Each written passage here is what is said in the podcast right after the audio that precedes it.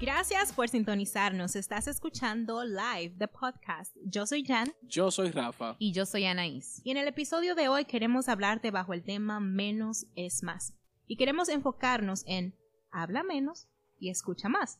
Y es que puede que alguna vez tú hayas escuchado esta frase. Tenemos dos oídos y una boca para que escuchemos más de lo que hablamos. Y ciertamente esta frase encierra una gran verdad. Y la palabra nos dice en Santiago 1, verso 19, Por esto, mis amados hermanos, todo hombre sea pronto para oír y tardo para hablar. Wow, ciertamente estamos llamados a ser prontos para oír y tardos para hablar, porque cuántas veces, muchachos, nos hemos arrepentido de algo que no debimos decir. Bueno. Yo creo que muchas veces, especialmente. No me haga, no me haga recordar algunas cosas, porque yo quisiera como darle para atrás y, no, y ya no puedo de cosas que he dicho que de verdad que no debí decir. ¿Les ha pasado que quizás eh, han tratado de corregir a alguien o que alguien les corrige? Lo que sale de nosotros es como que quisiera volver el tiempo Eh, atrás. siento que sí. Y yo creo que si nosotros ejemplificamos, a mí me gusta mucho ejemplificar nuestras palabras como una bolsa de plumas. Entonces imagínese usted que usted va caminando, lleva esa bolsa de plumas y va caminando y bota plumas por aquí, las tira por allá. Y de regreso le dicen, ok, Rafa, ok, Jen, recoge todas esas plumas que tú tiraste. ¿Qué va a pasar? De regreso en el camino no va a haber plumas que recoger, entonces ciertamente menos es más y tenemos que ser prontos para escuchar y tardos para hablar. Y la palabra dice más en Eclesiastés, en el capítulo 3, versículo 7, dice, hay tiempo de callar y hay tiempo de hablar. Y es que escuchar es sinónimo de amar. Yo sé que no lo hemos visto así antes, pero ciertamente escuchar es sinónimo de amar porque significa poner mis pensamientos y mis argumentos en pausa para poder considerar al otro, para escuchar al otro. Es morir al orgullo que quiere dominar la conversación donde todo se trata de mí y estimar al otro como más importante que uno mismo.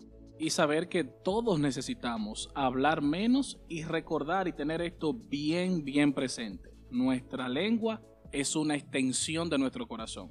Es que nuestro corazón necesita transmitir un mensaje y lo que va a utilizar es nuestra lengua.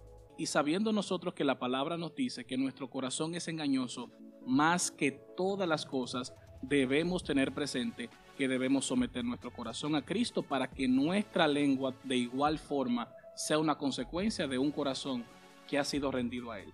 Menos hablar y más escuchar. Es un hermoso regalo que para las personas que están a nuestro entorno. Nosotros no somos personas individuales que andamos solo por la vida. Sabemos que tenemos hijos, cónyuge, hermanos, familia.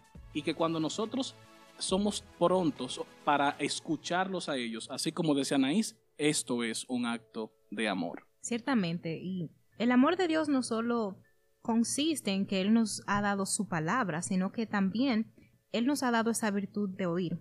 Y esta virtud es para que la usemos en ese ministerio de escuchar a nuestros hermanos, de escuchar a nuestros seres queridos o de escuchar a alguien que ciertamente necesita que le escuchemos, que nuestro oído pueda estar dispuesto y presto para escuchar y que nuestra boca esté sujeta al Espíritu Santo para que al hablar podamos ser de bendición a quienes nos escuchan. Así es, ser tardos para hablar, y así vuelvo y recalco, como Anaís decía, es un acto de amor. Creo que hasta hoy tal vez usted nunca lo había visto así.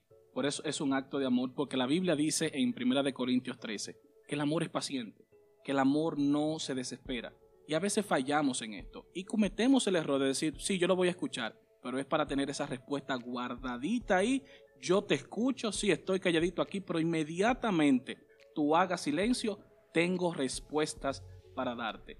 Pero no entendemos cuando no escuchamos y no valoramos lo que se nos está diciendo. Y cuando nos detenemos y podemos decir, déjame escuchar que hay en ese corazón, aprendemos a amar de esa forma. Hablamos para mostrar algo de nosotros y escuchamos para dejar que los demás digan algo de ellos. Wow, Rafa, yo quisiera que si tú te acuerdas eso que tú acabas de decir, repítemelo, por favor.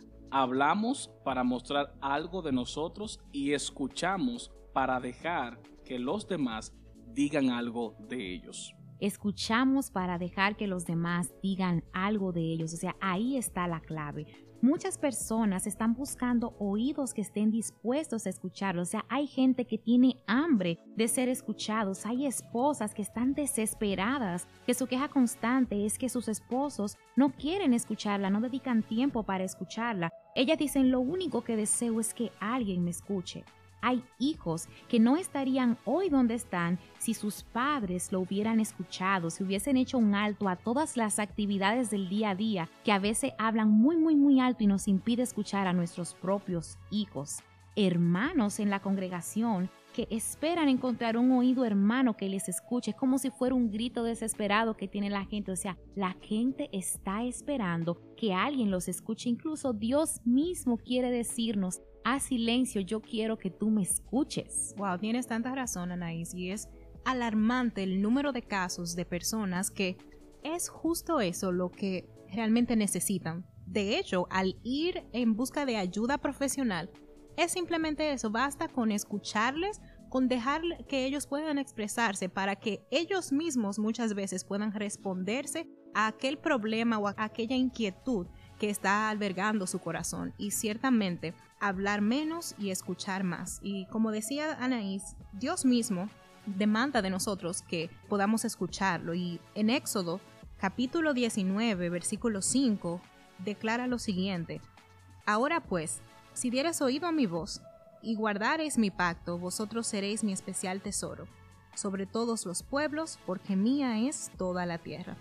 Cuando termines de orar, de leer la palabra de Dios, queremos invitarte a que tú no salgas a la carrera, a continuar con el afán del día, de la vida, de, lo natural, sino que tú puedas permanecer un tiempo en silencio y dejar que sea el Espíritu Santo que hable a tu vida y que tú puedas ver la intención de, de, tu corazón al orar, que muchas veces esas oraciones parecen monólogos llenos de nosotros mismos, de nuestros deseos y de nuestras vanas repeticiones y de esa larga lista de peticiones que no nos permite escuchar a Dios. Así es. Y yo quisiera ya ir eh, finalizando este episodio con dos preguntas para que nosotros podamos reflexionar en ellas. Y una de ellas sería, ¿cuándo fue la última vez que dedicamos tiempo para escuchar a otros donde el centro de la conversación no fuiste tú y pudiste disfrutar la riqueza de escuchar a los demás? Y la segunda pregunta que pudiéramos hacernos en el día de hoy, ¿cuándo fue tu último tiempo de oración y estudio de la palabra donde te detuviste a escuchar la voz de Dios? Creo que con esas dos preguntas podemos darle el cierre perfecto a este episodio. Vayámonos con nuestros corazones donde usted esté, en su casa, en el trabajo, camino a su trabajo, donde usted esté, para que podamos reflexionar en estas preguntas de que ¿Qué estoy haciendo? ¿Estoy haciendo silencio? ¿Puedo escuchar la perfecta voz de Dios? Así que para nosotros hoy ha sido un placer que usted haya estado con nosotros en este live de podcast. Bye. Nos vemos luego. Chao, chao.